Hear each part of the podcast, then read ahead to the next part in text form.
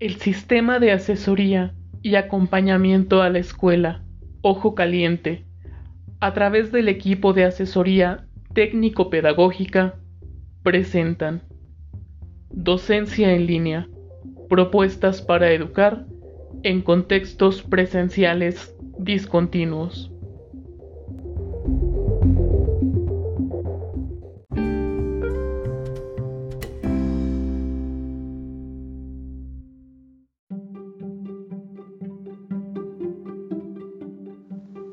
La educación no presencial. Solución en momentos críticos. A lo largo de la historia se ha recurrido a la educación a distancia para resolver situaciones críticas. Aún, cuando se argumente que el objetivo de la educación a distancia ha sido desarrollar una propuesta educativa equitativa, y por mucho que los expertos recomienden desarrollar modelos de educación en línea basándose en los beneficios de una sociedad digitalizada, las decisiones que han adelantado su implementación han sido ajenas al propio debate educativo y han tenido sus orígenes en situaciones límite. Es la ley del último recurso. Por ejemplo, el invento de la estenotipia, ante la necesidad de capacitar taquígrafos por correspondencia debido a lo costoso que suponía mandar formadores a todo Reino Unido.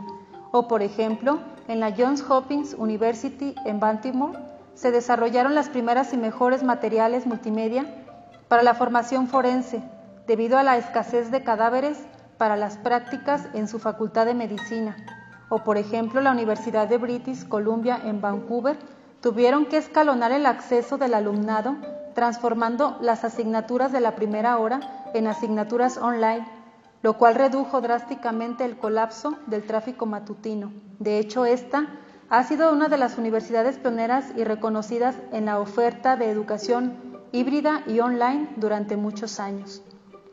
Impulsada o no por estos momentos críticos, la educación online ha seguido creciendo en el mundo constantemente. En la actualidad, en Estados Unidos, el 31.6% de los estudiantes de educación superior está matriculado en al menos un curso en línea y casi el 15% en un título online completo. En Canadá, 17% del alumnado sigue programas completos en línea mientras que en Australia lo hace el 20% de los alumnos y el 45% se ha matriculado en al menos una materia online. Europa también está moviéndose en esta dirección. Algunos estudios indican que los resultados del aprendizaje a través de programas online son los mismos o incluso superiores que los obtenidos en la educación tradicional. Sin embargo, aunque los buenos resultados van en aumento, la calidad de la educación online siempre ha sido cuestionada. De ahí la importancia de hacer las cosas bien y demostrar evidencias de los verdaderos logros de la educación online bien diseñada y bien ejecutada.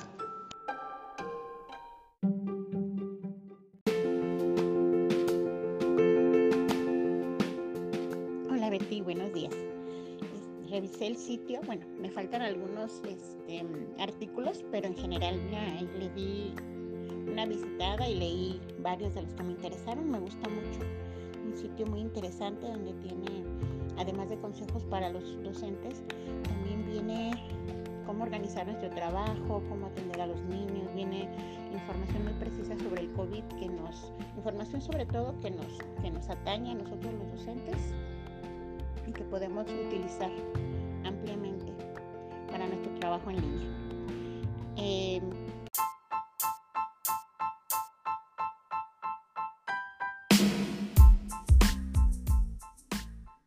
Escucha más episodios en anchor.fm diagonal ATP CISAE Ojo Caliente.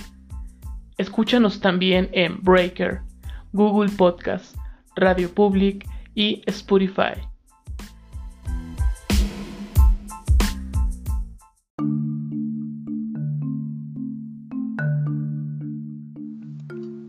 COVID-19.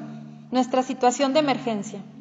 En situaciones de emergencia aplicamos soluciones de choque, en un intento de poner en práctica lo que hemos aprendido a una situación no deseada, pero que exige una respuesta. Pero, ¿cuál es el riesgo de las soluciones de choque? Que pensamos que la solución que nos ha servido para salir del paso es una solución definitiva y la perpetuamos tal cual la hemos aplicado. Eso sería un error. Al inicio de la pandemia, algunas universidades norteamericanas ubicadas físicamente en China decidieron emigrar a toda prisa a una solución online, pero lo hicieron sin conocimiento práctico de lo que era la educación online, aunque sí con la tecnología necesaria y con la mejor voluntad. Una noticia daba cuenta de eso y añadía que el profesorado se sintió cómodo con ello, pese a destacar que el 88% no tenía experiencias previas relevantes en docencia online. Lo más probable es que posteriormente se escuche decir que los resultados obtenidos no hayan sido del todo los esperados, o al menos del mismo nivel que con las clases presenciales, como se había previsto inicialmente. Y es muy probable que nadie tome en cuenta ese 88% del profesorado sin experiencia ni formación en metodología docente online. Tal vez se culpe de estos hipotéticos resultados no tan buenos a la modalidad utilizada, como si fuese la responsable de que nadie se hubiese preocupado de llevarla a la práctica en condiciones adecuadas. Dice el autor de este capítulo, Albert Sangra, que lo que en realidad se ha estado haciendo durante el periodo de confinamiento no es educación online, que esto es importante tenerlo presente para que nuestras expectativas sobre la educación online no se vean frustradas. Lo que se ha estado haciendo es intentar usar determinadas tecnologías para superar el actual mandato de distancia social producido por la pandemia y que atendiendo a ese mandato se nos ha empujado a determinar que el único modelo viable en estos momentos es la educación 100% online. Este, como cualquier otro modelo, implica retos y dificultades que impiden su buen desarrollo, por ejemplo, la brecha digital y que, aunque nosotros preferimos nuestra educación presencial, la cual también conlleva sus propios retos y dificultades, hoy en día no la tenemos, por lo que llegó la hora de hacer una nueva adopción, la educación online.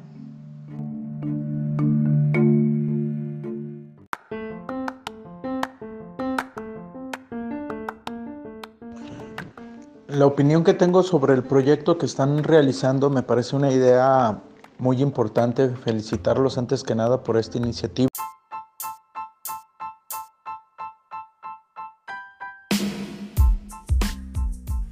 Visite el sitio Docencia en línea del CISAE Ojo Caliente. https dos puntos diagonal diagonal bit.ly diagonal 2 TOQ mayúsculas 4VT, en el que se ha reseñado el libro Decálogo para la mejora de la docencia online, propuestas para educar en contextos presenciales discontinuos, en el cual podrá encontrar estrategias útiles para la enseñanza a distancia y presencial.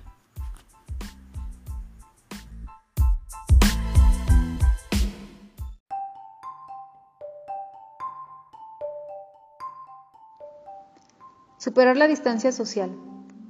La educación online contribuye a superar la distancia social, o al menos algunas de sus limitaciones. Para ello tomemos en cuenta elementos como conocer a nuestros estudiantes, saber sus edades, capacidades, su grado de autoorganización y sus habilidades digitales, así como también sus limitaciones. Debemos medir bien las cargas de trabajo y el tiempo destinado para ello. No debemos saturarlos de actividades. Consideremos que en el entorno virtual no siempre se podrá mirar a los ojos de cada estudiante. Se recomienda buscar indicadores, semáforos que nos permitan saber si han comprendido. Esto es interactuar con el estudiantado. La comunicación sincrónica con el grupo en momentos determinados es necesaria sin embargo, no es recomendable el abuso de este recurso. Un recurso va más allá de un mero contenido. Es importante que estos sean relevantes y significativos. También debemos permitirles a los alumnos consolidar la comprensión y uso de algunas herramientas y no de todas. Estudiar online es más difícil si uno se siente solo. Debemos ser positivos. Es necesario ayudar a organizarse, aunque esto implique tiempo. Eso les brindará confianza y seguridad, lo cual redundará en su desempeño. Hay que facilitarles guías sobre cómo estudiar cuando se está a solas en casa. Es fundamental plantearse una evaluación diversificada que arroje información sobre el progreso de los alumnos. Recordar que la evaluación tiene como misión que los alumnos aprendan y no solo calificarlos. Pero ¿y cómo nos organizamos los docentes? En equipo, debemos trabajar cada vez más en redes, aprovechando la tecnología, poniendo en práctica la codocencia, ya que nos encontramos con problemas que son similares y nuestras propuestas también coordinadas, creando sinergias que permitan que el resultado de nuestra colaboración sea más que una suma de acciones individualizadas.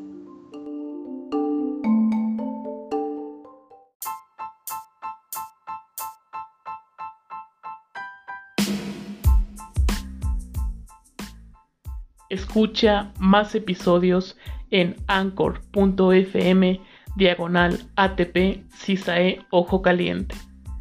Escúchanos también en Breaker, Google Podcast, Radio Public y Spotify.